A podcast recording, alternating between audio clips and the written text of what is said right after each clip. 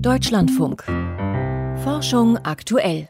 Die konventionelle Landwirtschaft steht unter anderem in der Kritik wegen der Pestizideinsätze, aber auch wegen des großen Wasserverbrauchs, zum Beispiel für den Maisanbau, der oft als Futter in der Massentierhaltung dient. Und die wiederum sorgt mit den Güllerückständen für die Überdüngung der Böden und zu hohe Nitratwerte im Grundwasser. Geschlossene Kreisläufe bei der Produktion von Lebensmitteln könnten der Umwelt und dem Klima helfen. In vertikalen Indoor-Farmen wird schon mal der sparsame Umgang mit Ressourcen geprobt, doch beim Energieverbrauch ist das Konzept noch klar im Nachteil. Veronika Fritz mit den Details. In einem großen würfelförmigen Gebäude wachsen Salate auf Regalbrettern in mehreren Ebenen übereinander. Über den Pflanzen hängen Leuchtdioden, die das Sonnenlicht ersetzen. Die Nährstoffe werden direkt auf die Wurzeln der Pflanzen gesprüht, sodass Erde nicht mehr nötig ist. So oder so ähnlich könnte eine sogenannte Vertical Farm aussehen. Alle Faktoren, die das Pflanzenwachstum beeinflussen, könnten dort gesteuert werden, sagt Professor Thomas Hamacher, der an der Technischen Universität München das Konzept der vertikalen Landwirtschaft untersucht. Ich weiß genau, wie die Beleuchtung ist, ich weiß genau, welche Temperatur ich habe, ich weiß genau, wie viel CO2 ich an die Pflanze heranbringe. Also ich habe einen hundertprozentigen Kontrolle über die Pflanzenumgebung und Umwelt. Und das habe ich natürlich in der Natur nicht. Vor dem Hintergrund zunehmender Klimaschwankungen, also beispielsweise zu wenig Niederschlag im einen Jahr und zu viel im nächsten, mag die Vorstellung beruhigend wirken, dass die Lebensmittelproduktion zu einem gewissen Grad vom Wetter unabhängig werden könnte. Doch das Vertical Farming hat ein ganz entscheidendes Problem, seinen hohen Energieverbrauch. Draußen spendet die Sonne kostenlos Energie für die Pflanzen. Im Schnitt sind es in Deutschland etwa 1000 Kilowattstunden pro Quadratmeter und Jahr.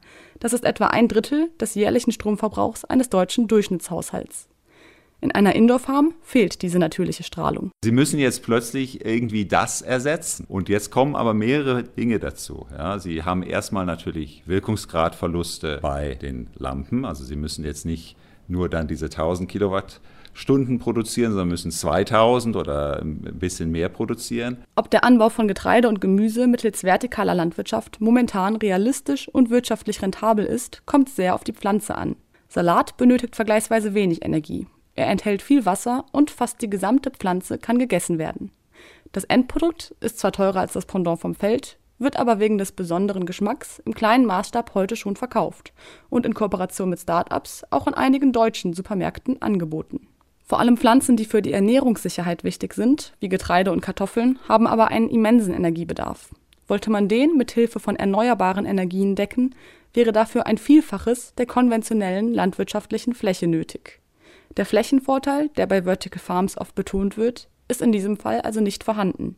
Um den Energieverbrauch so weit zu senken, dass vertikale Landwirtschaft in größeren Maßstäben umsetzbar wäre, müssten vielfältige Innovationen her, sagt Thomas Hamacher. Das erste ist erstmal, dass man natürlich das Licht noch effizienter.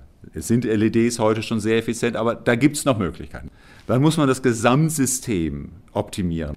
Und dann natürlich sozusagen, das Ultimative ist wirklich, dass man an den Pflanzen arbeitet und sagt, naja, vielleicht kann ich die Pflanzen so verändern, dass sie genau in dieser Umgebung noch viel effizienter das Licht und das CO2 aufnehmen können.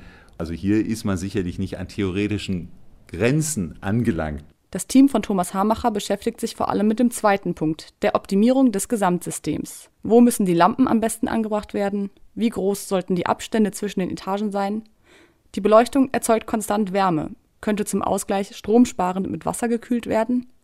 Diese Fragen möchte das Forschungsteam in den kommenden Jahren mit Hilfe von Computersimulationen beantworten. Zunächst werden die Forschenden ihre virtuellen Ergebnisse dann mit den Messungen an einem kühlschrankgroßen Modell abgleichen. Wenn dies erfolgreich ist, geht es an die Optimierung einer großen Vertical Farm. Wie hoch die Einsparungen sind, die durch eine Optimierung des Systems erreicht werden können, ist noch offen.